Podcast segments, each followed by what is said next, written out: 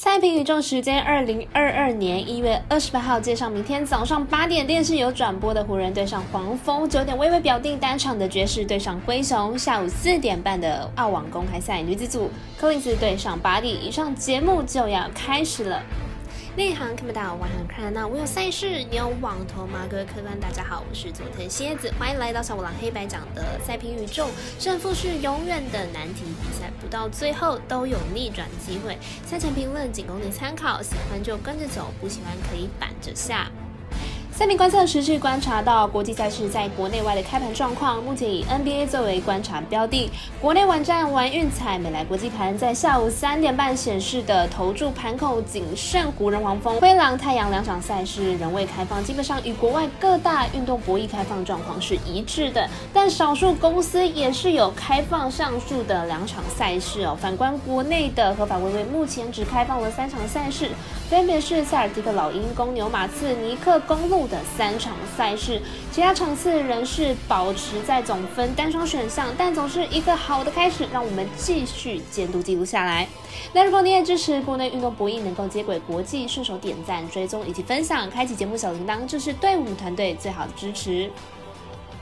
您关键赛事，我就来告诉您赛前评论。首先来看到明天早上八点，未来以及阿尔达都有转播的 NBA 赛事，洛杉矶湖人做客夏洛特黄蜂主场的赛事。湖人本季二十四胜二十五败，球队本季表现并不是很稳定哦，而且也遭遇了伤病的问题。球队核心之一的 Davis 受伤，而且球队年龄过大，也造成持久力的不佳哦，攻守两端表现并不是很理想。黄蜂本季二十七胜二十二败，球队阵容相对来说是比较年轻的，而且有不少的潜力新秀。球队在得分稳定度上是相当不错，而且主战能力也不差。主场战绩十三胜七败，两队上一次交手，湖人一百二十六比一百二十三小胜黄蜂。不过本场主客交换，湖人客战能力不太理想，加上球队阵容并不够深哦。面对主场的黄蜂，不看好湖人能够轻松。获胜，因此看好本场黄蜂取胜。我们团队分析师福布学霸推荐黄蜂主让分七点五分。美兰第二场是早上九点合法微微精选的单场加上场中赛事，犹他爵士对上曼菲斯灰熊。先来看一下两队近况。爵士近十一场比赛仅仅拿了两胜，排名一路下滑到西区第四名哦。明天比赛客场作战，恐怕是很难看灰熊抗衡。爵士和灰熊最近的五次交手都是大分过关，而且总分都突破了两百三十分。明天比赛估计也会是一场快节奏比赛。灰熊本季在客场就已经击败过健康的爵士，如今爵士状况正差，灰熊又是回到主场去比赛，要获胜应该不是太大的问题。看好本场比赛灰熊让分过关。